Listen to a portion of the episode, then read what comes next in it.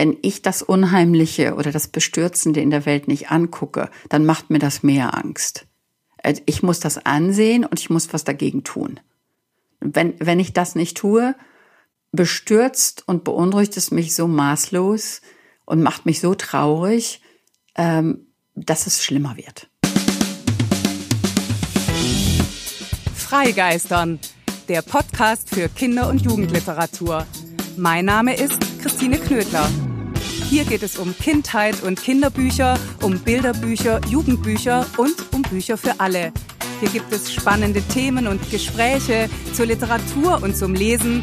Es gibt Buchtipps und manchmal Verrisse. Und hier kommen die zu Wort, die schreiben, zeichnen, lesen. Abwechslungsreich, geistreich, frank und frei.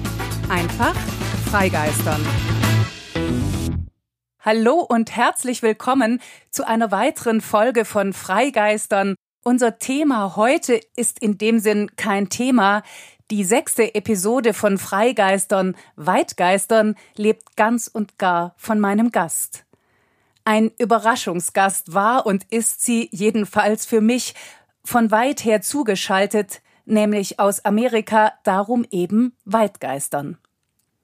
Es war der 11. September, bei mir war Abend, bei Cornelia Funke war Morgen, und es begann ein so besonderes Gespräch, dass vieles anders wurde, ihr werdet es gleich merken.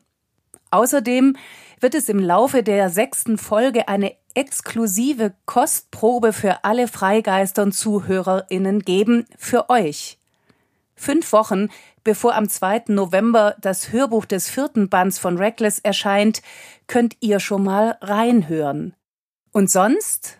Sonst wird es um ganz vieles gehen. Ums Zeichnen und ums Schreiben, ums Lesen und ums Leben. Es wird um viele Welten gehen und um viele Wirklichkeiten im Gespräch mit einer weltberühmten Autorin, die sich selbst gar nicht so nennt. Sie sagt, sie sei Geschichtenerzählerin. Viel Stoff also zum Reden. Herzlich willkommen, liebe Cornelia. Cornelia, das ist so schön, dich zu hören. Ich versuche mir jetzt vorzustellen, bei dir ist morgen, oder? Bei mir ist morgen und wir haben hier diese apokalyptische Sonne durch die Feuer. Das heißt, ähm, die, bei mir riecht's nicht nach Rauch. Äh, bei Freunden von mir in der Stadt ist das anders. Ähm, aber es ist so ein bisschen wolkig, wo man denkt, das ist ähm, der Nebel vom Meer. Aber ich fürchte mal, das ist er nicht.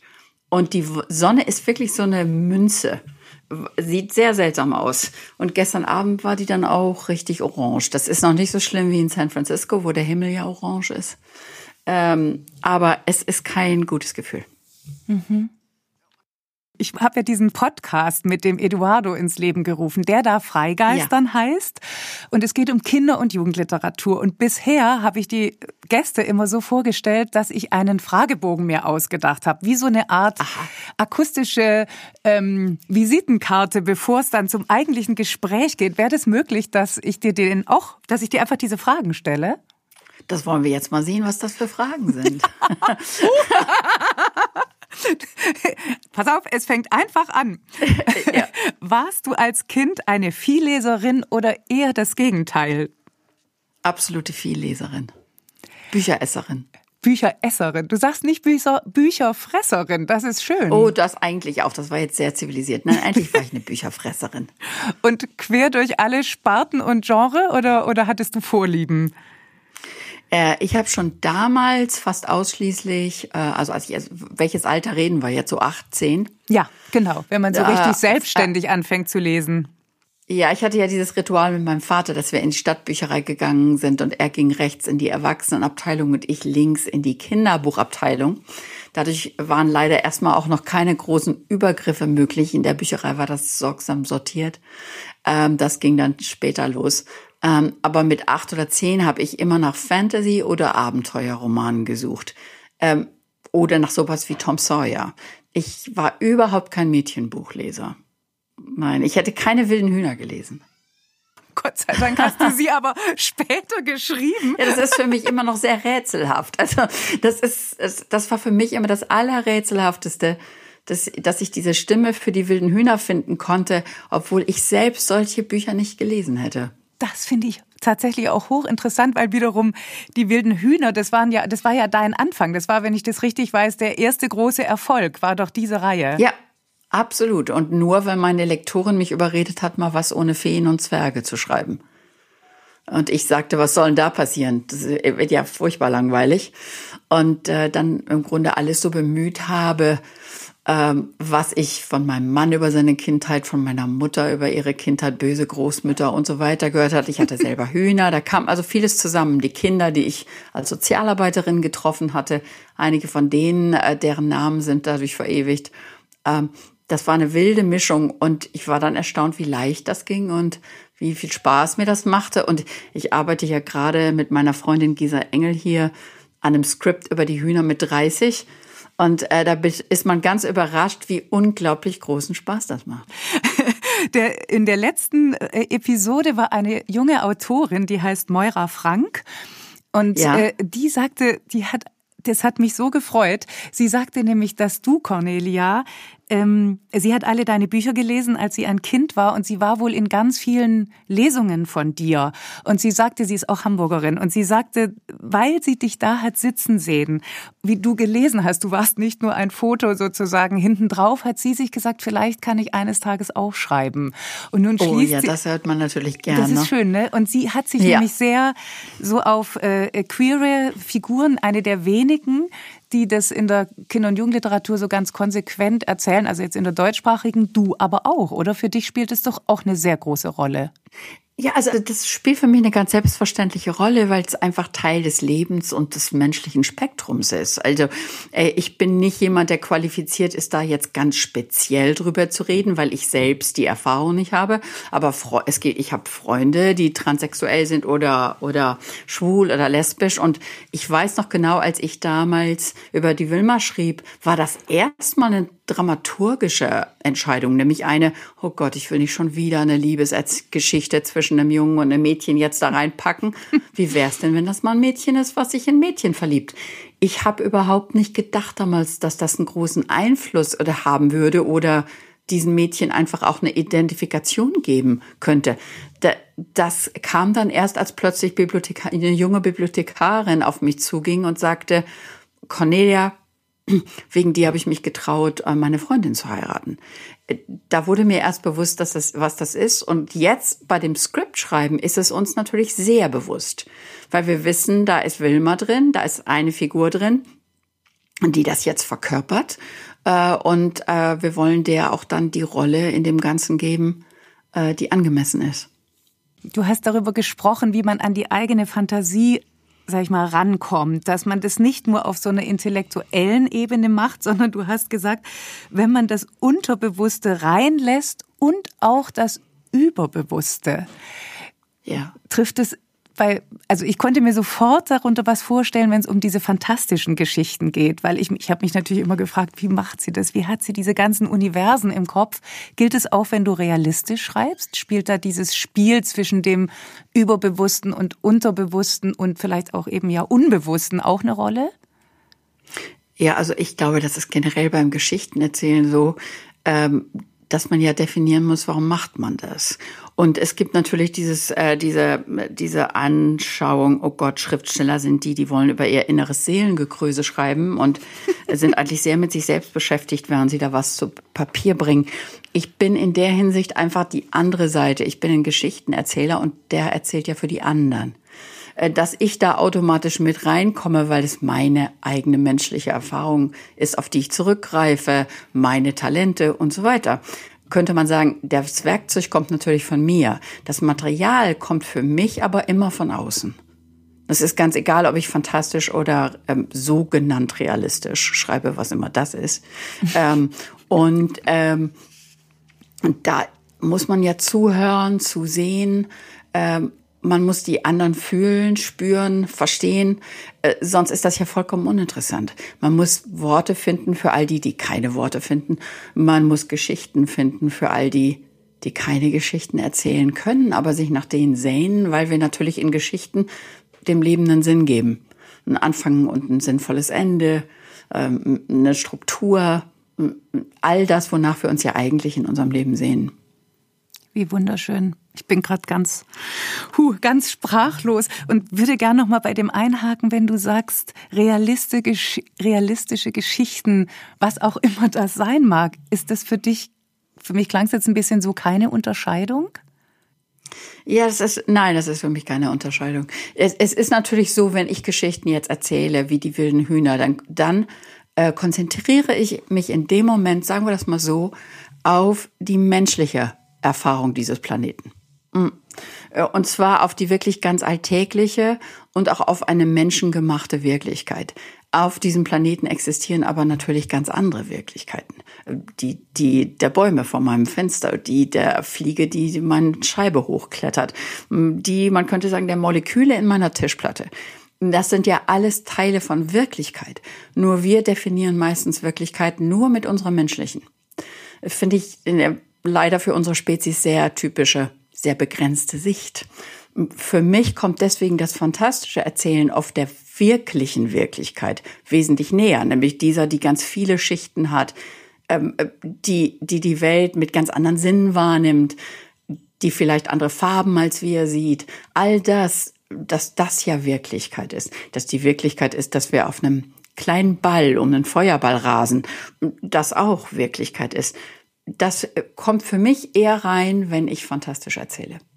Also ich würde immer sagen, ich bin jemand, der realistische ähm, Literatur liest, weil ich immer so sage, das Menschenleben bietet mir genug, ich komme schon damit nicht oder oft nicht so zurecht. Dann lese ich lieber das und dann habe ich angefangen zu lesen, dachte, nein, aber es ist so ein, es erweitert den Horizont, also bis hin zu dem, dass ich so dachte, wer sagt denn eigentlich, dass das eine nur in Anführungszeichen Mythen und Legenden sind und das andere eben die Wirklichkeit. Also dass sich so ein Wirklichkeitsbegriff erweitert das fand ich, das fand ich ganz wunderbar. Zugleich wollte ich dich noch fragen mit diesen Sinnen. Du hast so gesagt, mit allen Sinnen. Und bei dir ist es ja das Zeichnen, von dem du kommst, das Schreiben. Ja. Hast du das eine, ging dir irgendwann beim Zeichnen die Zeichen sozusagen aus? Hast du das zugunsten der Sprache aufgegeben oder war es einfach eine Erweiterung? Nein, ich hab, ich war nur unglaublich gelangweilt von den äh, Geschichten, die ich illustrieren sollte. Das heißt, ich habe für das Zeichnen dann eigene Worte gefunden, damit ich endlich Drachen und Seejungfrauen zeichnen konnte, statt, statt ständig nur Kinder auf dem Schulplatz, auf dem Schulhof. ähm, das heißt, das war, diente, das Schreiben diente jahrelang dem Zeichnen. Das Bild war jahrelang das Definierende und die Worte waren nur Diener. Und dann merkte ich irgendwann, dass ich sehr viel Geduld mit Worten habe, manchmal mehr Geduld als mit dem Zeichenstift, dass ich äh, große Lust dabei empfinde, ähm, Sätze zu bauen, statt äh, was zu zeichnen. Und da ich in, in mancher Hinsicht dann immer ein sehr extremer Mensch bin, habe ich gedacht, ach, da also das Illustrieren, ne, das kannst du ganz gut, aber das kannst du jetzt nicht so besonders gut. Das Schreiben kannst du, glaube ich, besser. Also jetzt schreib mal besser. Das heißt, das Illustrieren wurde vollkommen nebensächlich. Das habe ich zwar noch gemacht, aber na, das war einfach nicht mehr so wichtig. Das habe ich nicht sehr ernst genommen, während ich das Schreiben mit von Jahr zu Jahr ernster genommen habe. Und dann passierten mehrere Dinge in meinem Leben. Das war so um, ich glaube, als ich so um die 40, 45 war, dass ich in New York bei einer Designerin äh, des, meines Verlages saß und ihr meine Illustration gab und mein übliches Mantra herunterbetete. Ein gutes Beispiel dafür, wie wir uns immer wieder selber Grenzen setzen. Äh, und sagte, ja, also Illustration, ich bin ja so eine mediocre Illustrator. Äh, und sie nur sagte, you're joking, right? You can do everything. Und ich weiß noch genau, dass ich da saß und dachte, da hat gerade jemand einen Meißel genommen und ist durch meine eigene Wand durchgegangen, die ich mir so sorgsam gebaut hatte, wer ich bin. Und das ist immer wieder interessant, wenn einem das passiert. Das nächste war das Günter Grass Haus, das dann plötzlich meine Bilder mit den Worten ausstellte. Und äh, dann schließlich hier ein Kurator, der mich eine riesige Wand bemalen ließ und sagte, nein, du kannst das auch, wenn du als Illustrator immer kleine Bilder malst. Wodurch dann plötzlich die Malerei entdeckte ich glaube, die, die, die Lehre in dieser Geschichte ist die erstens, begegnen uns ab und zu Menschen, die uns die Wahrheit über uns selber sagen. Das kriegen wir manchmal nicht selber hin. Mhm. Und das ist immer sehr aufregend. Äh, und die ändern dann oft den Lebensweg. Mm, ich bin inzwischen sowohl Illustrator, Maler als auch Schreiberling. Und das ist für mich wieder gleichgewichtig geworden. Als ich dann natürlich wieder in meiner Tendenz ähm, sehr extrem in meinem Denken zu werden, sagte, ja, also das Bild ist ja wahrscheinlich mächtiger als das Wort. Kam Guillermo de Toro daher, der Regisseur, der für mich die magischsten Bilder der Welt geschaffen hatte, und sagte, Cornelia, mach die Bilder doch bitte mal in Worte. Und schon kippte das wieder um, und mir hatte wieder jemand gezeigt, dass ich da gar nicht entscheiden muss, sondern dass die Worte und die Bilder mächtig auf verschiedene Weise sind und das eine vielleicht dahin kann, wo das andere dann gerade nicht hin kann. Da hatte ich einen Satz von Quint Buchholz, dem Maler. Ich weiß nicht, ob du den kennst. Der hat die. Ja, natürlich. Ja. Wenn er malt, ist es das, geht er an die Orte, wo er mit den Worten nicht hinkommt. Ganz genau.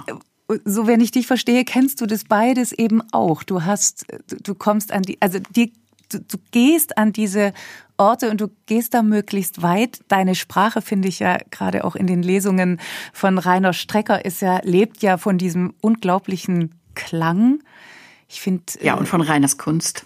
Ja, das stimmt.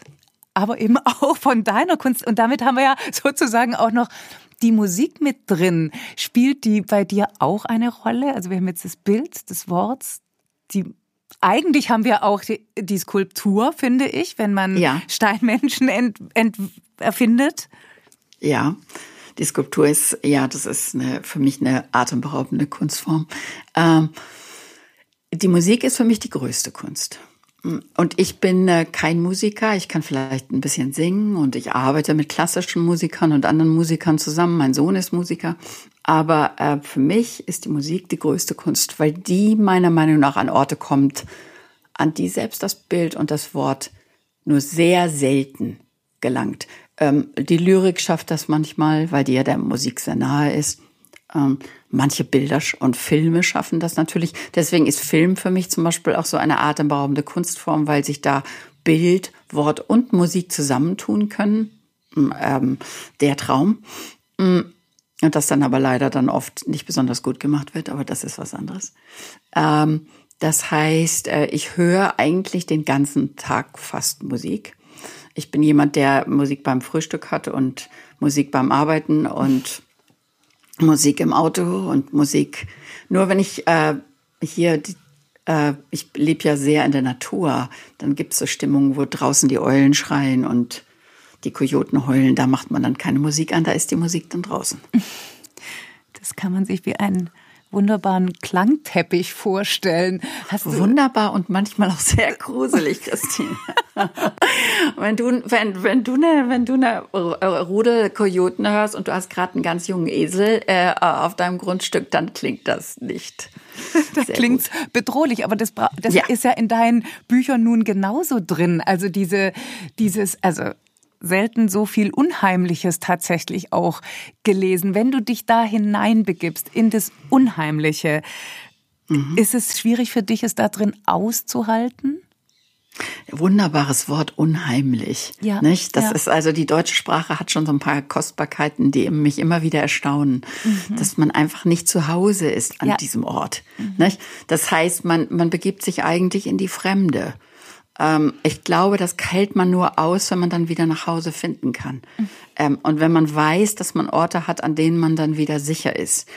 Bei mir ist es so, und das war schon als Kind so, wenn ich das Unheimliche oder das Bestürzende in der Welt nicht angucke, dann macht mir das mehr Angst. Äh, ich muss das ansehen und ich muss was dagegen tun. Wenn, wenn ich das nicht tue, bestürzt und beunruhigt es mich so maßlos und macht mich so traurig, ähm, dass es schlimmer wird. Das heißt, ich habe zum Beispiel gerade eine Geschichte über die Bauhausfrauen, die Künstlerinnen beim Bauhaus der, der fantastischen deutschen Kunstschule, die die Faschisten äh, geschlossen haben, geschrieben, hier fürs Getty. Und ähm, bin dabei einigen unglaublichen Frauen begegnet. Und eine von denen, die Friedel Brandeis, äh, ist im Lager umgekommen, hat aber bis zum Schluss mit den Kindern Kunsterziehung gemacht und mit denen kleine Momente von Schönheit erschaffen in, einem, in einer Welt, die einfach nur von, vom Schrecken geprägt war. Mhm. Wenn ich mich mit sowas beschäftige und dann die Namen von den Kindern auf dieses Bild schreibe, die alle umgekommen sind, mhm. ist das was Bestürzendes. Aber es wäre für mich bestürzender, über sie nicht mehr nachzudenken und sie zu vergessen oder über sowas nicht zu schreiben oder zu malen. Und von daher gehört zu meiner Auseinandersetzung mit der Finsternis der Welt und dem Unheimlichen schon immer, dass ich da reingehe. Und dass du, ich, du hast irgendwo mal gesagt, du hättest so, du würdest, ähm, du hast so ein bisschen fast schamhaft kam mir vor über deine Happy Ends gesprochen, aber ich finde ja. ja so großartig, dass du das Unheimliche eben so lang, ich habe immer das Gefühl, so lang wie man es aushält, so wie ja auch bei Kindern, wenn die was Schweres erleben oder erfahren, dann fragen sie nach dem, wovon sie die Antwort aushalten. So dachte ich, ist es bei deinem Erzählen auch. Es geht sehr, sehr weit aber, und sehr tief, aber es lässt einen nicht in diesem finsteren sitzen. Und diese Frauen, von denen du jetzt schreibst, von den Bauhaus, äh, sprichst von den Bauhausfrauen, da ist es ja auch dieser, dieser Aufbruch, dieser Mut, dieses vollkommene ausgebremst werden und aber dem einen trotzdem entgegenzusetzen. Ich glaube, das trotzdem ist ganz wichtig. Ich bin aber in der Hinsicht auch so ein altmodischer Mensch, der daran glaubt, dass wir eine Aufgabe im Leben haben und ähm, das eigentlich nur glücklich macht, wenn man diese Aufgabe dann auch erfüllt. Oder wenn, wenn man dem, sagen wir mal, wenn man dem de, der Welt so ein bisschen Licht hinzufügt. Mhm. Ich glaube einfach, dass wir das alle tun sollten. Und vielleicht kommt das auch äh, von der Tatsache, dass ich als Deutsche geboren wurde und als Kind damit sehr gehadert habe, weil ich dachte, warum denn nun ausgerechnet als Deutsche, ähm, wo wir so eine furchtbare Geschichte haben. Ich würde so gerne zu einem Volk gehören, mit dem ich mich besser identifizieren kann.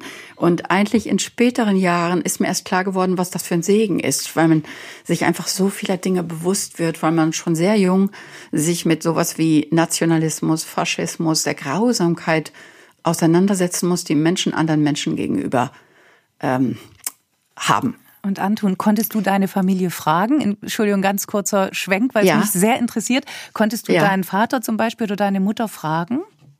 Ja, aber die waren beide noch Kinder. Die war, das heißt, äh, das mhm. ist erste Großelterngeneration mhm. und beide meine Großväter sind beide um, also mein einer Großvater war nicht präsent und der andere ist umgekommen. Aber da habe ich dann Geschichten gehört, wie die, der war mit 1924 äh, schon in der Partei, aber dem hat ein kommunistischer Tischler seinen Sarg gebaut, als er bei einem Bombenangriff umkam, weil er ihn versteckt hat. Da hört man dann die typischen, glaube ich, die wir alle kennen als Deutsche, diese widersprüchlichen Geschichten, dass das mit den Menschen gar nicht so leicht ist und nicht so schwarz und weiß und dass es da Schuld und Sühne gegeben hat oder, oder auch Unschuld manchmal, die, die verborgen war. Ähm, mich hat das wirklich immer beschäftigt, auch schon als Kind. Ich bin ja auch früh Amnesty International Mitglied gewesen und gerade, ich war ja auch Sozialarbeiterin anfangs, und je älter ich werde, desto mehr merkte ich einfach, das reicht mir nicht jetzt weiter immer nur meine Bücher zu schreiben und Bilder zu malen. Und ja, ich weiß, da mache ich viele Menschen mit glücklich, aber man muss doch vielleicht noch ein bisschen mehr machen. Und äh, da kam dann dieses magische Jahr 2019 vor dem finsteren Jahr 2020, mhm. wo meine Farm fast abgebrannt ist. Äh, mir hier mein kleiner Babyesel starb, weil die Mutter vor dem Feuer weglaufen musste. Äh, mir dann auch noch das Herz gebrochen wurde. Es war also wirklich äh, die Apokalypse Anfang Januar. Dieses Und Jahr oder also 2020? 2019. 2019 der Eduardo weiß genau, wovon ich mhm. rede. Der war ja. nämlich da auch hier. Oh, okay. Und äh, das war, das war, das war ein epischer Januar. Und ich stand dann zwischen meinen verbrannten Zäunen hier und neben meinem toten Esel und dachte, oh. ich glaube, ich gebe jetzt auf. Mhm. Ich glaube, jetzt hat das Schicksal mich geschlagen. Das ist noch nie passiert, aber ich glaube, jetzt ist das passiert. Und im selben Moment kam äh, meine ersten zwei Artists in Residence auf mein Grundstück gefahren. Adolfo Cordova und Mariela Sankari aus Mexiko und Argentinien. Und alles veränderte sich. Das heißt, während die beiden dann da mit mir äh, um das ähm, Grab standen, das wir für das Eselchen gemacht hatten, Flamma, wie wir sie genannt haben, äh, und meine beiden wunderbaren Gärtner, Alfonso und Carlos, sein Bruder, den Mescal rumreichten, und wir die Blumen ins Grab warfen, habe ich gedacht, das kannst du doch.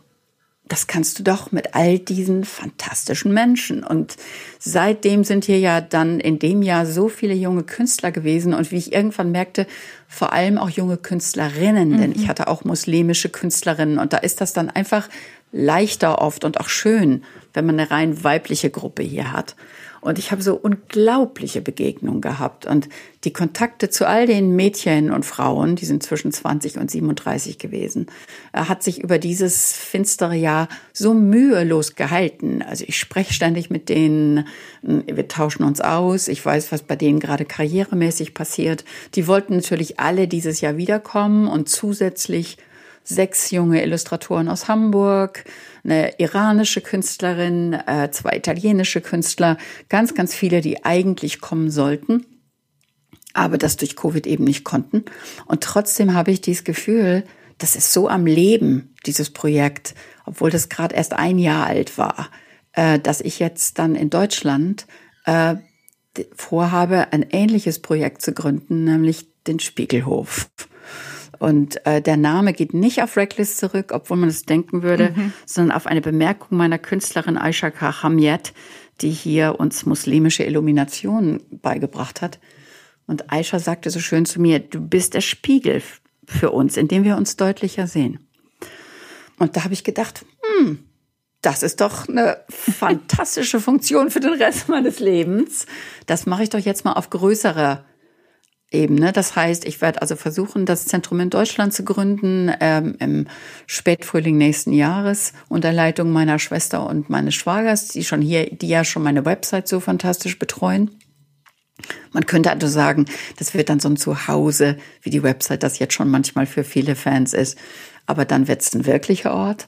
Ich hoffe, dass sich da Workshops stattfinden werden und das aber auch etwas stattfindet, wo ich mit Adolfo und Mariella gerade anfange, sowas wie Outreach. Das heißt, dass meine Künstler an den Orten, an die sie ja dann zurückgehen, äh, Projekte machen, die verbunden sind mit Bonsel. Das ist meine Farm hier. Mhm. Äh, und ich hoffe, dass wir irgendwann dann so ein Netz spinnen werden über die Welt mit all diesen internationalen Künstlern, die Projekte machen, wie eins, was wir gerade anfangen, äh, dass wir ähm, Stoffreste, Garne, Sticknadeln an, an, äh, an junge Frauen geben, die mit 16 schwanger sind oder die im Obdachlosenasyl leben oder, oder, oder und denen versuchen dadurch eine Stimme zu geben, dass wir sagen, nimm doch mal so ein Stück Stoff und erzähl uns mal deine Geschichte da drauf. Und dann wollen wir mal sehen, was wir daraus später machen. Die können den Stoff bearbeiten oder, oder was? Ja, also wir werden denen im Grunde sagen, ihr könnt da eine Collage drauf machen, ihr könnt mhm. sticken. Und ich habe ähnliche Projekte in der Welt gesehen, die wirklich ganz spektakulär sind, weil viele Menschen keine Schwellenangst haben, wenn du ihnen eine Nadel und einen Faden in die Hand gibst oder Stoff oder, oder Klebe. Aber sehr wohl, wenn du sagst, mal doch mal was. Mhm. Ne? Das heißt, es ist im Grunde, äh, Textilkunst kann so, ein, so, so eine Brücke sein für Menschen, die sich nicht für kreativ halten. Absolut. Die aber dadurch mhm. kreativ werden und vor allem dann was Schönes erschaffen, was, was, sie, was sie in die Hand nehmen können, was bei ihnen bleiben kann. Denn ich glaube, durch meine Erfahrung mit den Künstlerinnen hier habe ich eins gelernt, dass wir sehr viel Zutrauen in unsere Kunst haben sollten und an die Möglichkeit, mit der eben doch die Welt zu verändern, indem wir einfach kleine Momente von Schönheit in schreckliche Momente pflanzen. Viel mehr können wir ja wahrscheinlich mhm. alle nicht machen. Denn wir alle sehen ja gerade in diesem Jahr, wie, wie, wie, wie stark die Finsternis gerade ist. Ja, ja. Ähm, ne, das sehen wir überall in der Welt. Und ähm, ich glaube, das ist dann so ein kleiner Versuch, aber vielleicht sind die kleinen Versuche die erfolgreicheren. Und die Aisha, die das gerade als Muslimin natürlich auch viel erlebt, äh, die Diskriminierung und den Rassismus, jemanden wie Aisha dann in ein Flüchtlingslager zu schicken und sie da und da Menschen beizubringen, wie sie, wie sie Illuminationen machen, was, was sie hier fünf- und sechsjährigen Kindern aus Downtown beigebracht hat. Ähm, solche Sachen möchte ich halt in der Zukunft machen. Und ich hoffe einfach, dass, äh, ja, dass da in Deutschland auf dem Spiegelhof was passiert. Sag mal, die Künstlerinnen, suchst du die nach ästhetischen Kriterien aus oder kommen aufgrund ihrer Geschichte oder wie kommen die zu dir? Also wir sagen hier immer, die kommen durch Serendipity. Das ist ein englisches Wort, das du nicht wirklich übersetzen kannst. Es, also Zufall kommt mhm. dem vielleicht am nächsten. Mhm. Aber Serendipity hat so ein bisschen was von schicksalhaftem Zufall. Mhm. Ähm, das heißt, viele, über die höre ich über Freunde, ähm, über das weite Netzwerk, das man ja in seiner, seiner, in seinem Leben hat. Äh, lass mir Arbeiten zeigen und lade dann ganz spontan ein. Ich habe auch schon eine junge kolumbianische Künstlerin hier gehabt, die ich auf einem Festival in Montreal getroffen habe mhm. und das Gefühl hatte, oh, ich glaube, die wird gut nach Bonsel passen. Äh, ich habe äh, den Adolfo Cordova eingeladen, weil er mein Moderator bei einem Festival in Guadalajara war. Die jungen Illustratorinnen, die aus Hamburg herkamen, die kamen auf etwas organisiertere Weise. Da hatte mein Verlag äh, einen Wettbewerb zusammen mit der Kunst, äh, mit der äh, Amgartstraße ausgeschrieben, der Hamburger Schule für Design und Illustration. Und die haben alle zu Reckless gearbeitet und dann wurden mir zehn Arbeiten geschickt und gesagt, so, jetzt such doch mal zwei Gewinner aus, weil ich immer ein paar, also ich lade immer zwei Leute ein, damit die auch miteinander Sachen machen können hier. Und ich hatte zwar meine Favoriten, aber ich fand alle zehn Arbeiten beeindruckend habe deshalb alle zehn eingeladen. Und die kommen jetzt so peu à peu. Ähm, vier waren schon hier und haben mich maßlos beeindruckt und mit denen bin ich inzwischen so eng, dass ich fast sagen würde, sind alle so wie meine Töchter inzwischen. Ähm, die anderen sechs, denen ich leider, leider dieses Jahr absagen musste, die kommen dann hoffentlich nächstes Jahr entweder hierher, wenn das wieder möglich ist, oder auf den Spiegelhof. Und ähm, es gibt aber auch zum Beispiel Sachen wie, dass ich, dass meine italienischen Verlage sagen, wir würden auch gern einen Wettbewerb machen, können wir dir zwei italienische Illustratoren schicken es ist also wirklich so bisher immer noch so ein spielerisches sich erfinden. Und ich finde die Mischung eigentlich auch ganz, ganz schön aus Zufall und, und organisierten äh, Wettbewerben. Ja, und so einen Raum zu schaffen, wo die sich entwickeln können. Und ich nehme ja auch an, im Austausch mit dir. Ja, das ist das Aufregende. Ich, ich habe nie mehr als vier hier. Wir haben also alle so festgestellt, das ist so die Grenze, damit ich mich auch wirklich um jeden intensiv kümmern kann und Zeit für intensive Gespräche habe. Äh, was das Schöne ist, wenn das vier sind, formen die Mädchen halt auch eine ganz eigene Art von Gemeinschaft. Und ich habe das oft gehabt, dass ich mich abends zurückziehe. Mein Haus lässt das zu, dass die dann trotzdem im Wohnzimmer Fernsehen oder sich äh, oder einfach nur miteinander reden und ähm, ich meine Ruhe im hinteren Teil habe. Das Haus ist nicht groß, aber auf die Art ganz fantastisch geschnitten. Ich habe außerdem auf meinem Grundstück vier kleine Gästehäuser, die Eule, den Avocado, ähm, die, äh, die Grille und die Traktorscheune, so dass jedes, jede Künstlerin ihren eigenen Bereich hat. Ich habe aber auch eine, in der Garage eine große Kunstwerkstatt und hier arbeitet man natürlich fast ausschließlich draußen. Das heißt, ich habe auch Staffeleien draußen stehen und so weiter. Äh, und das, ja, das hat wirklich, das also es nach ist einem Paradies. Ja, es ist, es ist auch wirklich so. Es ist unglaublich, was da passiert ist. Auch wie die sich miteinander austauschen, dass dann plötzlich jemand, der nie Skulptur gemacht hat, an dreidimensional zu arbeiten, dass, dass ich Musiker abends hier hatte, die dann auch wieder inspirieren auf ihre Weise, ähm, dass das jetzt abgebrochen wurde, äh, war erst sehr seltsam und fühlte sich so oh Gott, wie kann denn das jetzt passieren? Jetzt haben wir gerade die, die Häuser waren also vollkommen aus, äh, voll bis das ganze Jahr über. Was dann aber passierte, ist, dass wir also uns weiterhin ausgetauscht haben über all das, was wir machen, trotzdem weiter. Und gleichzeitig ich, ich jetzt hier im Moment den Fokus ändere, weil wir ja alle nicht wissen, wie lange das jetzt noch dauert. Äh, und Familien mit krebskranken Kindern hierher einlade, weil die ja im Moment nicht mal in den Park gehen dürfen wegen der Ansteckungsgefahr.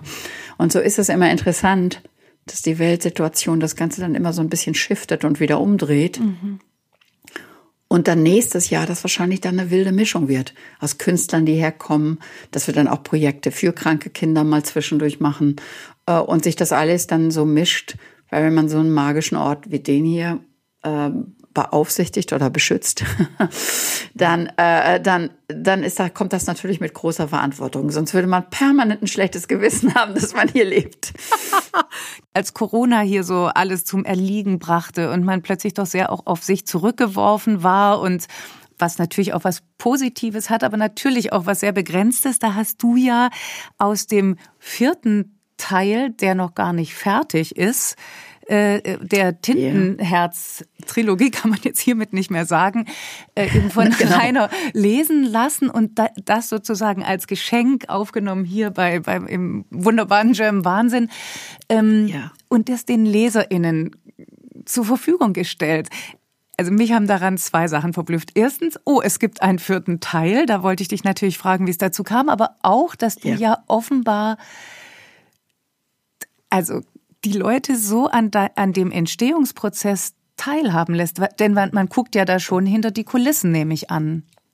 Absolut, ja, das war, also es kam, es kam dadurch, dass ich auf Twitter im Grunde meine Leserinnen gefragt habe, Leser und Leserinnen, ähm, so was kann ich denn jetzt tun? Das heißt, ihr sitzt jetzt alle hier äh, und wisst nicht, was ihr mit euch anfangen sollt. Ähm, wie kann ich denn als Geschichtenerzählerin jetzt gerade helfen? Und da kamen zwei, vor allem zwei Bitten. Das, die eine war, erzähl uns doch mal, wie es Maggie geht in der Tintenwelt. Oh. Und die andere war, wie geht's denn den Hühnern? Das heißt, ähm, ich dachte, gut, dann da, da kann ich auf beides eine Antwort geben. Und dann dachte ich erst, ich gebe so eine kleine Zusammenfassung von dem, was ich in die Farbe der Rache schon geschrieben hatte. Ich hatte 14 Kapitel. Und ich dachte, da kann ich jetzt ja schon mal ein bisschen erzählen. Und dann, äh, ich glaube, das ist sogar passiert, als äh, Eduardo Garcia von German Wahnsinn und ich zusammen überlegt haben, wie könnten wir das machen. Äh, warum lesen wir denn, lassen wir den Rainer nicht die Kapitel einlesen und sagen, das ist ein Werkstatt. Report, da werdet ihr noch Fehler drin finden, da werdet ihr Widersprüche drin finden. Warum zum Beispiel sagt die denn jetzt, wieso der Balbulus schon wieder zwei Hände hat? Dabei hat ihm doch der ähm, Nathankopf einen A abgehakt. Mhm. Die Lesung, die Leserreaktion kriegte ich dann natürlich gleich.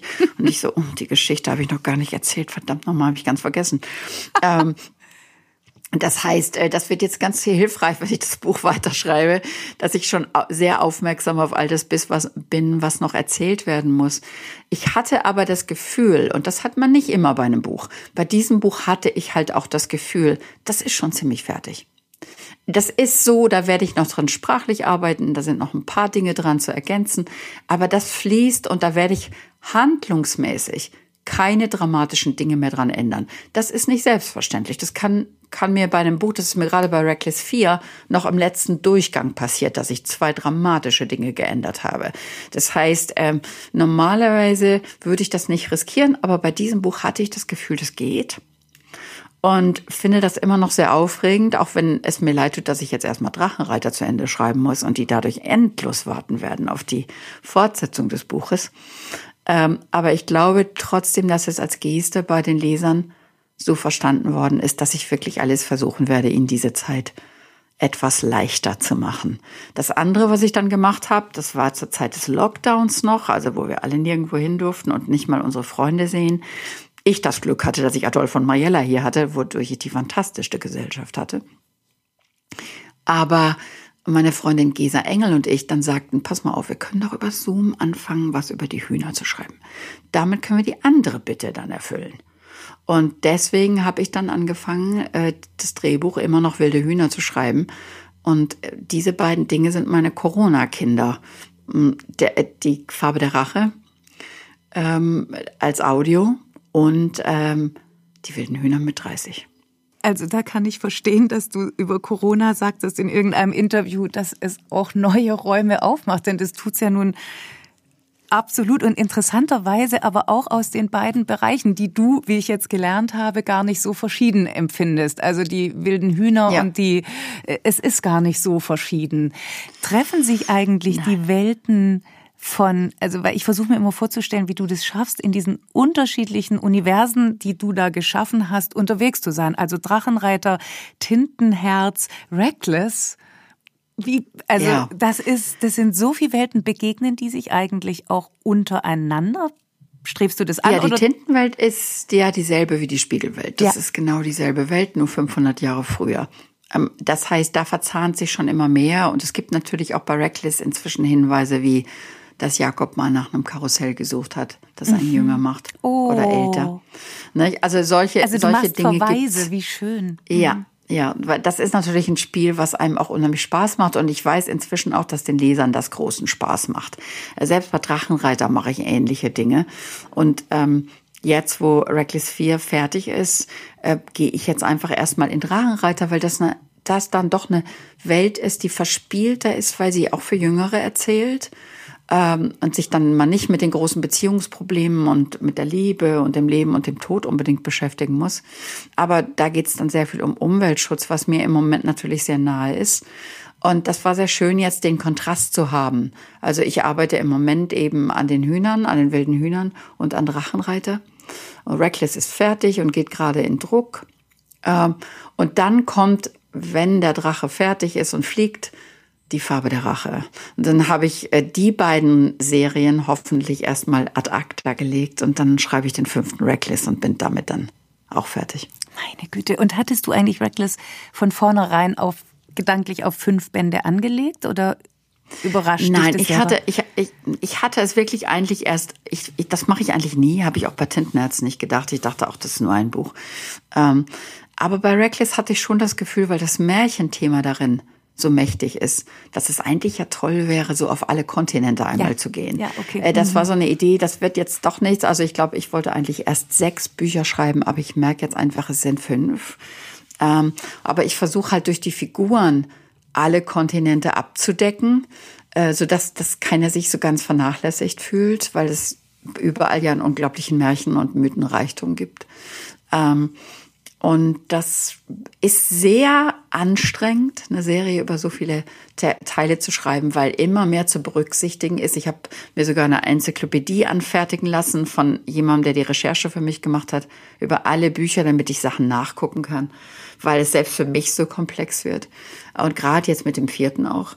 Ähm, und ähm, es ist aber trotzdem gleichzeitig auch eine sehr befriedigende und sehr aufregende Arbeit, weil sie so vielschichtig wird.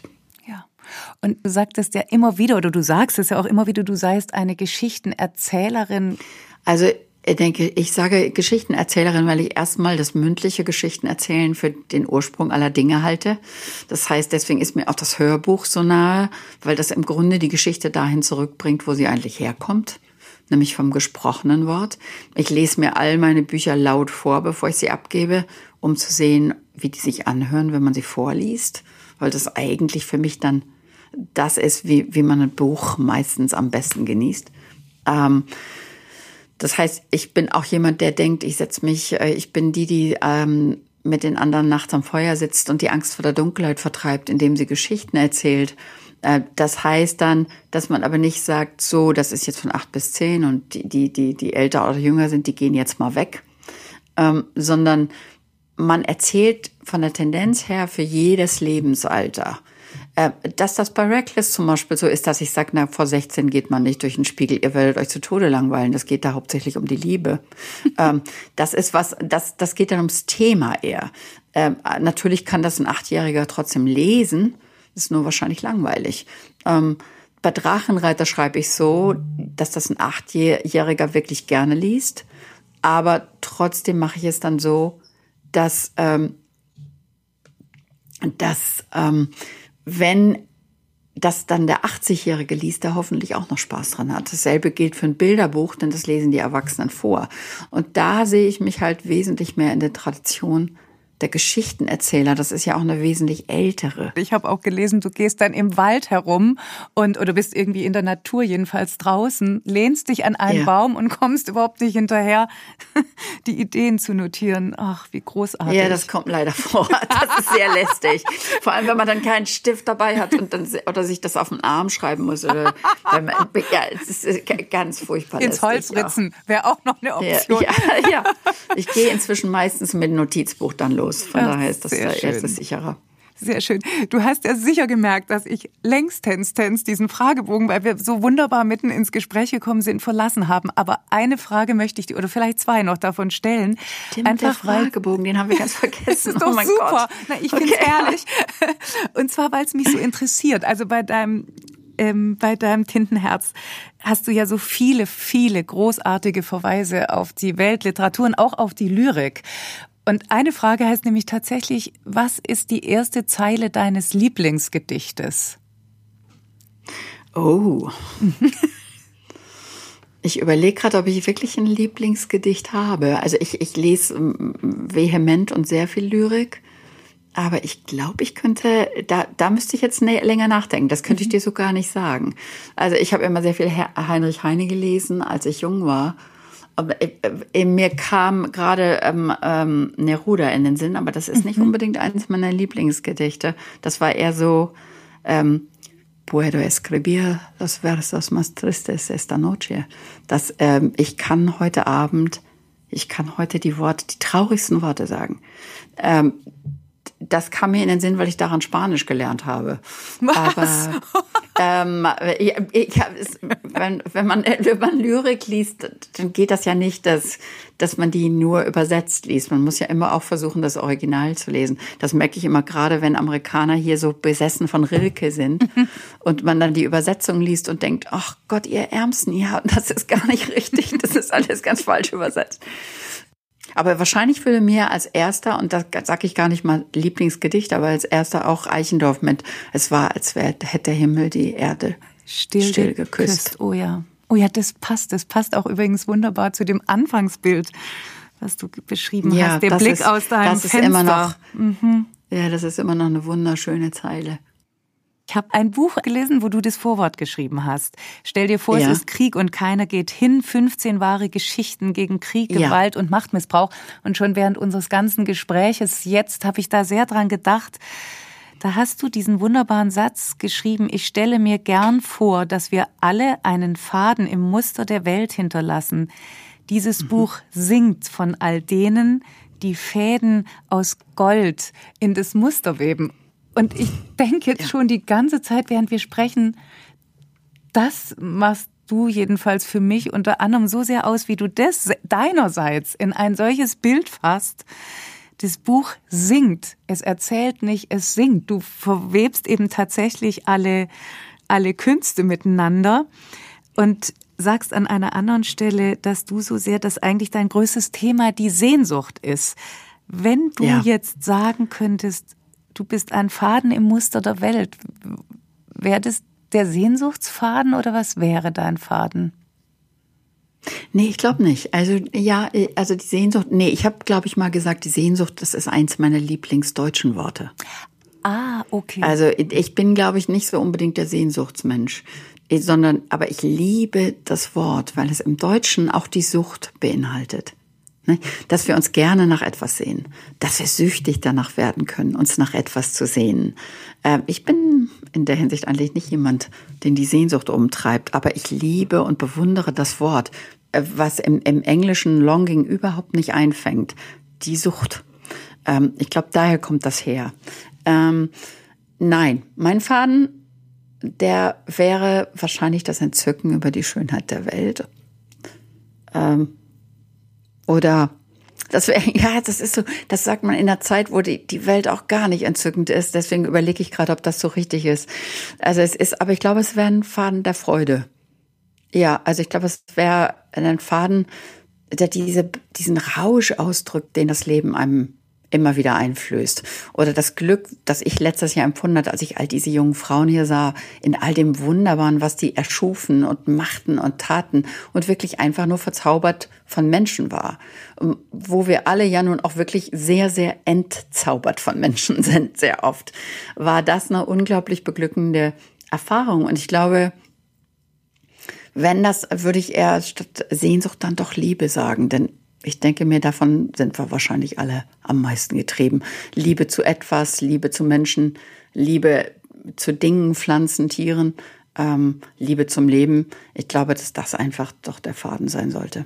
Und die Kreativität, die, das eigene Erschaffen. Dass in dieser Welt ständig ums Erschaffen geht, was man ja das Gefühl hat, wenn man sie beobachtet, äh, dass wir dann so gerne Teil von dem sein wollen und das fast so was wie der göttliche Funke ist, dass man Dinge erschaffen möchte, ob das Musik ist, ob das Schreiben ist, ob das Zeichnen, Malen ist, ähm, ob Menschen stricken, kneten oder ähm, irgendwelche Dinge anmalen, dass uns das vielleicht innewohnt als Prinzip und vielleicht ist das mein Faden. Was für ein Faden, was für ein Gespräch. Ich danke dir so sehr, Cornelia. Wirklich. Christine, das kommt daher, weil ich schon 62 bin. Das ist alles Lebenserfahrung. Wunderschön. Ich danke dir für das schöne Gespräch. Ich danke dir. Mach's gut, Cornelia. Du auch. Tschüss. Tschüss. Ja, das war ein Gespräch, wie ich es noch nie hatte. Ihr habt schon gemerkt, dass ähm, der Fragebogen in diesem Falle einfach mal ausgefallen ist. Dafür hat's herrlichste Sätze geregnet. Weiter geht's an dieser Stelle mit einer exklusiven Vorab-Kostprobe für die Freigeistern ZuhörerInnen für euch. Fünf Wochen bevor am 2. November das Hörbuch des vierten Bands von Reckless erscheint, könnt ihr schon mal reinhören. Rainer Strecker liest auf silberner Fährte mit Musik von German Wahnsinn, eine Produktion von Atmende Bücher.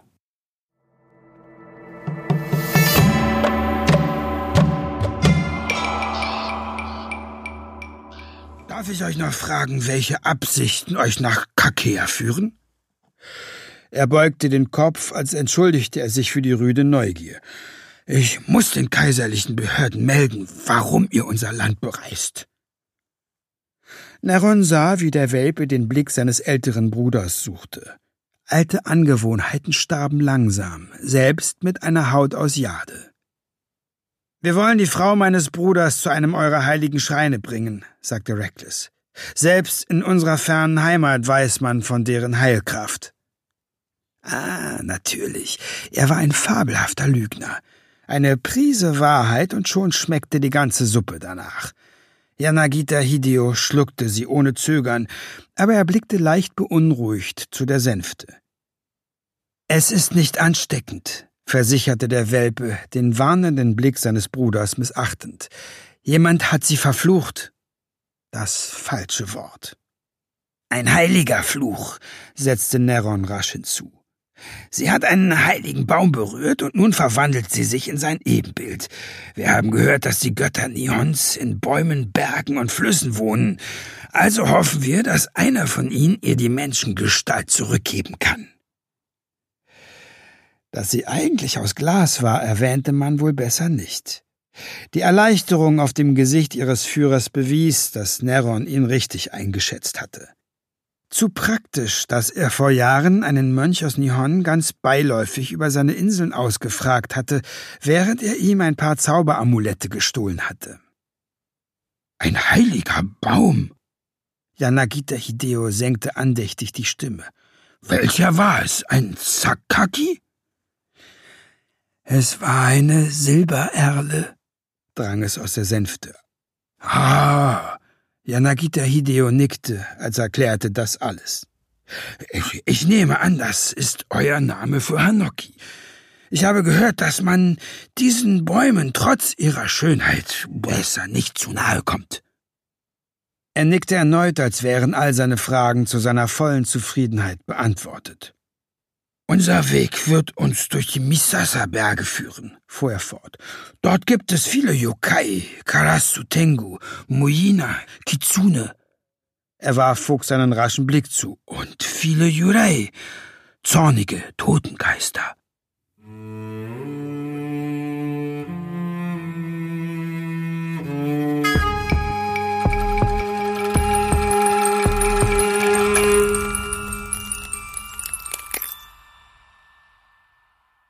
Und jetzt geht's hier weiter mit den Buchtipps. Und ich fange wie immer mit dem Bilderbuch an. Das passt besonders gut zu dieser Freigeistern-Folge, zu all dem, was Cornelia Funke im Lauf des Gespräches gesagt hat. Es ist von Marlin Neumann, heißt Trolle, Wichtel, Pixies und Waldwesen aus aller Welt, ist gerade im Bohem Verlag erschienen für Kinder ab fünf Jahren. Ich lese euch mal den Anfang vor. Manchmal vergessen wir, dass es Dinge auf dieser Welt gibt, die kaum einer je mit eigenen Augen sieht und die niemand auf den ersten Blick erklären kann, und doch existieren sie. In jeder Kultur der Erde werden Geschichten der Waldwesen von Generation zu Generation weitergegeben, vielleicht wurde dir ja auch schon einmal von ihnen erzählt. Sie erscheinen in jeglicher Form, von mächtiger Waldgottheit bis zum winzigen Pilzbewohner. Als Meister der Tarnung bekommt kaum ein Mensch sie jemals zu Gesicht, und so scheint die Existenz dieser wundersamen Geschöpfe nach und nach in Vergessenheit zu geraten. Dass das nicht passiert, dass wir diese Wesen, Pilzbewohner, Waldgottheiten und all die wundersamen und manchmal auch gefährlichen Geschöpfe nicht vergessen, dafür sorgt dieses besondere Bilderbuch. Auf den Bildern bekommen Bäume Gesichter, Pilze, Türen und Fenster, ein Berg Augen und Nase. Die Reise geht durch lichte Birkenwälder nach Schottland, nach Japan, nach England zu den winzigen Pixies – es geht durch Eis und Schnee nach Skandinavien zu den Trollen, nach Afrika zu Yengi, dem Geist des Waldes, nach Sibirien zu Leschi, dem Schutzgeist der Tiere und Pflanzen. Der Jovi in Australien ist riesig und behaart. Ein bisschen sieht er aus wie der Gryffalo aus dem weltberühmten Bilderbuch oder wie der Jeren in China oder wie der Yeti im Himalaya. Die Nisser wiederum sehen aus wie bei uns Zwerge oder Wichtel. Sie leben in Dänemark unter der Erde, unter Baumwurzeln in Höhlen, und allein dieses Bild erzählt Geschichten über Geschichten. Da ist die kleine Kochhöhle mit einem Topf über dem offenen Feuer. Der Nisser mit roter Zipfelmütze sitzt auf einer Wurzelchaiselongue und liest. Glühbirnen verteilen schummriges Licht. Gemütlich und oben im Schnee sitzt ein Kind und wartet.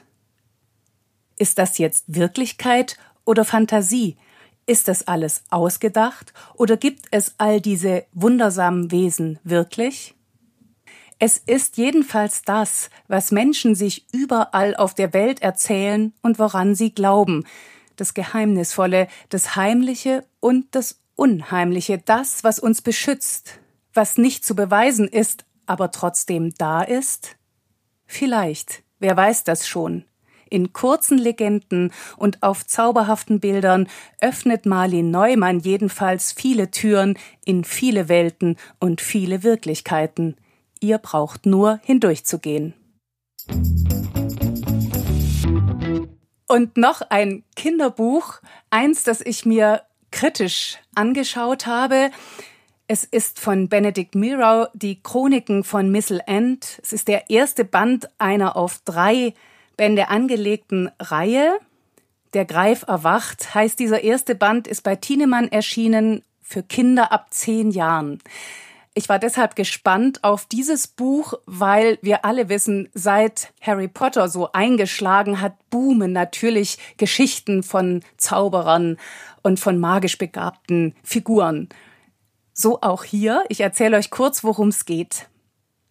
Cedric, zwölf Jahre, wird in ein Dorf in den schottischen Highlands verfrachtet, mit dem Zug durch Tiefschnee und Eis nach Missel End ans gefühlte Ende der Welt. Denn Cedrics Vater, der Experte für Mythologie ist, hat eine neue Stelle als Lehrer bekommen. Dass irgendwas nicht stimmt, wird Cedric schon auf der Reise klar. Man muss nur den Namen Missel End erwähnen, schon klappern die anderen mit den Zähnen. Doch zunächst erscheint das Örtchen eher verschlafen und vor allem verschneit. Ein bisschen altmodisch, ein bisschen gespenstisch. Und das passt, denn es ist ja angeblich ein Ort der Magie. Hier haben Trolle, Hexen, Elfen und andere magische Geschöpfe Zuflucht gefunden. Normale Sterbliche haben keinen Zutritt, sie meiden den Ort oder kriegen sowieso nichts mit. Dafür sorgen diverse Zauber. Doch das alles erfährt Cedric erst nach und nach. Zunächst quälen ihn Albträume. Auf dem Dachfürst erscheint ihm ein Greif, ein riesiges Tier, das verlangt ihm eine Prüfung ab. Denn schnell wird klar, Cedric gehört selbst zu den magischen Figuren. Er ist ein das wird hier natürlich nicht verraten. Fest steht nur, dass er echte Freunde findet. Emily, Gestaltwandlerin, und Elliot, ihr Bruder, angehender Hexenmeister. Er sitzt einem falschen Freund auf und erlebt magische Abenteuer. Die sind spannend und atmosphärisch dicht, zum Beispiel die Landschaftsbeschreibungen, die Berge, Eis und Schnee, das alles ist gelungen, denn da denkt und schreibt einer in Settings und Szenen, Fast sieht man schon den Film mitlaufen, das ist kein Wunder, Benedict Miro kommt ja vom Film. Mit den Chroniken von Missel End hat er sein erstes Kinderbuch vorgelegt. Doch schon der Titel zeigt, der Autor jongliert mit berühmten Vorbildern. Die Chroniken von Narnia von C.S. Lewis haben ihrerseits Fantasy-Geschichte geschrieben und im Debüt pottert es gewaltig. Das Dorf in den Bergen, die Fahrt im Zug, Besenreiten hier, Quidditch dort, das Protagonistentrio, all das erinnert allzu sehr an Harry Potter. Sogar Fiesling Duncan, nebst Herrn Papa, der Cedric anfangs das Leben schwer macht, lehnt sich an Malfoy und dessen Vater an. Bis in die Details, etwa die bissigen Pflanzen, die partout nicht in den Kessel für Zaubertränke wollen, oder die durchgedrehten Bücher, die in Käfige gesperrt sind, ist das alles nicht neu und übersteigt bei weitem, was man unter Spiel mit Zitaten verbuchen könnte. Vor allem aber wird mehr referiert und behauptet als erzählt und entwickelt. Zauberei geht ganz einfach. Abracadabra, dreimal um die eigene Achse gedreht, fertig ist der Verwandlungszauber. Und dass Cedric, als er zum ersten Mal dem Greif auf dem Dachfürst begegnet, ausgerechnet sagen soll, um was geht es genau? Ist weder glaubwürdig noch unheimlich noch gefährlich, sondern einfach montiert. Der Autor riskiert so gut wie nichts, er bedient Erwartungen, kalkuliert, konstruiert einem Bestseller hinterher. Doch wie so oft gilt, das Original ist und bleibt besser. Und jetzt will ich noch ein Sachbuch vorstellen, und zwar das Buch, über das Cornelia Funke und ich vorhin gesprochen haben. Es heißt, Stell dir vor, es ist Krieg und keiner geht hin, 15 wahre Geschichten gegen Krieg, Gewalt und Machtmissbrauch. Zusammengestellt hat die Geschichten Heather Camlet, illustriert hat Serge Bloch, aus dem Englischen übersetzt wurde der Text von Fabienne Pfeiffer und mit einem Vorwort von Cornelia Funke versehen. Das Ganze ist gerade im Dressler Verlag erschienen für Kinder und Erwachsene.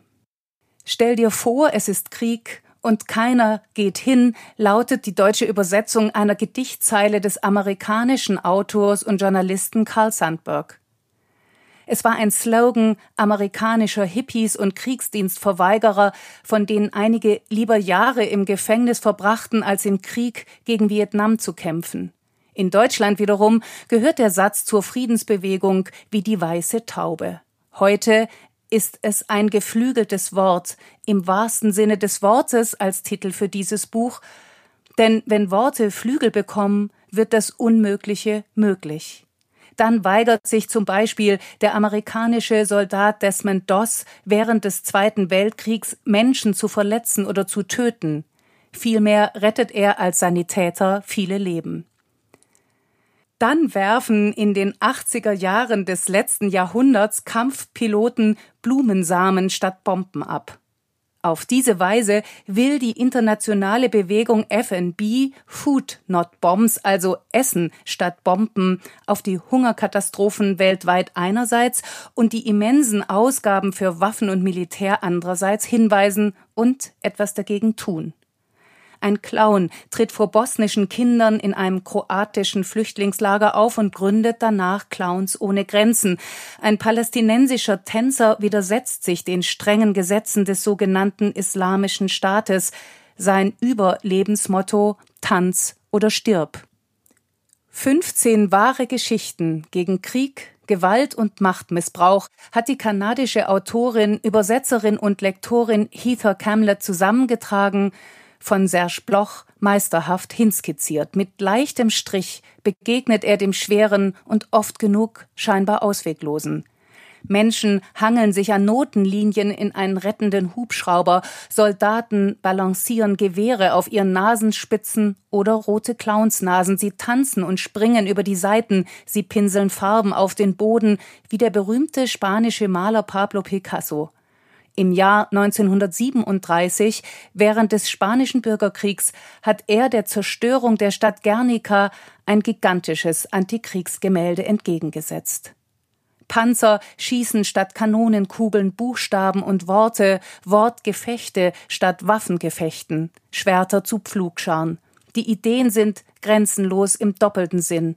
Die Botschaft nie wieder Krieg, nie wieder Gewalt, nie wieder Zerstörung, Verfolgung, Barbarei. Was es dazu braucht? Mut und Mitgefühl, das ist vorbildlich und ansteckend. Oder wie Cornelia Funke in ihrem Vorwort schreibt, Werden wir selbst einmal solchen Mut aufbringen? Werden wir Ideen hinterlassen, die anderen Flügel geben? Jeder von uns sollte es zumindest versuchen, denn was sonst ist der Sinn unseres Lebens. Und damit komme ich auch schon zum Highlight. Und ihr habt ja gemerkt, ich bin zuweilen manchmal vollkommen ungehemmt in der Auswahl der Bücher und ich schrecke auch vor Eigenwerbung nicht zurück. Und zwar, weil ich einfach so begeistert bin, da ich nur eine bin, die bei diesem Buch, das ich jetzt vorstellen will, mitgemacht hat, traue ich mich und mache es jetzt einfach. Ich erzähle euch von einem Buch, das jetzt, wirklich jetzt, gerade dieser Tage erscheint. Es heißt, es flattert und singt, Gedichte und mehr und alles für Kinder. Die Autorin heißt Antonie Schneider. Illustriert hat es die Berliner Künstlerin Marion Gödelt. Und ich bin die Herausgeberin und das Buch ist erschienen in der Reihe Hansa im DTV und ist, finde ich, ein Buch für die ganze Familie. Antonie Schneider ist eine der ganz großen Kinderlyrikerinnen. Sie schreibt für Kinder, sie schreibt auch für Erwachsene. Und das Erste, was sie so besonders auszeichnet, ist, dass sie da keinen Unterschied macht. Sie nimmt beides gleich ernst. Sie spielt bei Gedichten für Kinder wie für Erwachsene mit den Worten, mit den Sprachbildern. Es gibt sehr viel zu lachen. Ihre Spezialität sind Obst- und Gemüsegedichte, wie ich sie immer nenne, und sie hat im Lauf der Zeit sehr, sehr viele Gedichte geschrieben. Irgendwann kam der Wunsch auf, ein Gesamt Werk, also ein Sammelband ihrer gesamten Gedichte herauszugeben. Und Antonie hat mich gefragt, ob ich diese Herausgabe übernehmen würde und wollte und ob ich wollte. So haben wir uns also hingesetzt, haben die Gedichte gesichtet. Wir haben uns gegenseitig vorgelesen. Wir haben schweren Herzens eine Auswahl getroffen. Ich habe es in eine Reihenfolge gebracht der Gedichte selber, der Kapitel, auch die Kapitel folgen einer Dramaturgie. Ich habe die Titel gefunden und so weiter und habe sozusagen ein bisschen Ordnung da reingebracht und trotzdem diesen Fluss der Gedichte aufgenommen, dieses Flattern und Singen und Schweben und Abheben. Denn das zeichnet das Buch aus. Antonie hat zwei Hühner erfunden, die in ihren Gedichten auftauchen. Sie heißen Helena und Hannibal und sind deshalb ein Hahn und eine Henne, beziehungsweise umgekehrt eine Henne und ein Hahn. Und dann kam was dazu, was für mich das ganz Besondere ist an diesem Buch. Ich wurde nämlich gefragt, ob ich Schreibspiele dazu verfassen würde. Ich mache seit vielen, vielen Jahren am Lyrikkabinett in München Schreibkurse mit Kindern und Jugendlichen. Wir schreiben da Gedichte und ich bin völlig fasziniert jedes Mal, was Kinder und Jugendliche schreiben, wenn man sie einfach lässt. Ihre Fantasie kennt keine Grenzen. Interessanterweise sind es oft die Kinder, die sagen, ich habe keine Fantasie oder ich kann das nicht, mir fällt dann überhaupt nichts zu ein, denen dann Sätze in den Sinn kommen wie die Fäuste meiner Ängste schlagen durch den Regen oder das Nasse am Wasser, sind die wogenden Wellen, ist die spritzige Gischt und so weiter. Und ich sitze dann da und denke, wie machen die das? Also kam so der Wunsch auf zu sagen, von dieser Begeisterung kann man bestimmt was abgeben und weitergeben und man kann damit anstecken. Und da ich nicht wollte, dass das erst am Ende des Buches steht, weil da liest es meistens keiner mehr und wenn, dann lesen es die Erwachsenen, konnte ich das immer in die Kapitel integrieren. Also in jedem Kapitel gibt es ein Mach mit und in diesem Mach mit gibt's immer eine kleine Szene auf dem Hühnerhof. Meistens kriegen sich Hannibal und Helena ziemlich in die Haare um irgendetwas, was mit Dichten zu tun hat.